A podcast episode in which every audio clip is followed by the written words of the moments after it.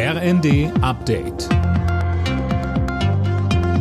Stündlich neu. Auf den Punkt informiert. Ich bin Fabian Hoffmann. Guten Tag.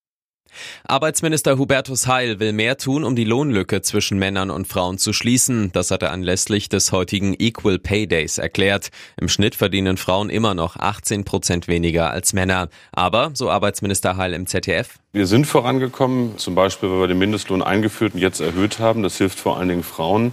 Wir haben auch eine Brückenteilzeit geschaffen, Stichwort Teilzeit, Vollzeit. Aber mit der Union sind wir nicht weit genug vorangekommen. Die Ampel hat sich mehr vorgenommen, damit wir schneller werden. Und da geht es vor allen Dingen darum, dass wir mehr Tarifbindung schaffen. Da, wo ein Tarifvertrag ist, sind in der Regel die Löhne besser.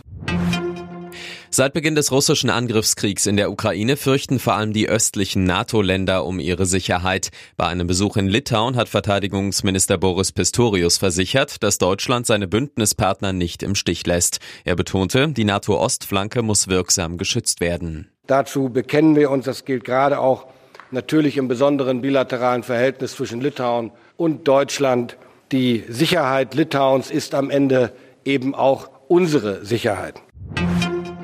Tausende Besucher werden von heute an wieder auf der größten Tourismusmesse der Welt, der ITB in Berlin, erwartet. Das erste Mal nach der Pandemie in Präsenz. Die Branche ist trotz neuer Krisen im Aufwind und optimistisch, dieses Reisejahr auf Vor-Corona-Niveau abzuschließen.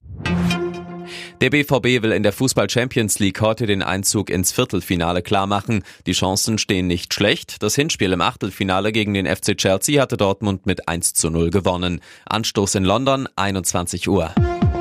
Alle Nachrichten auf rnd.de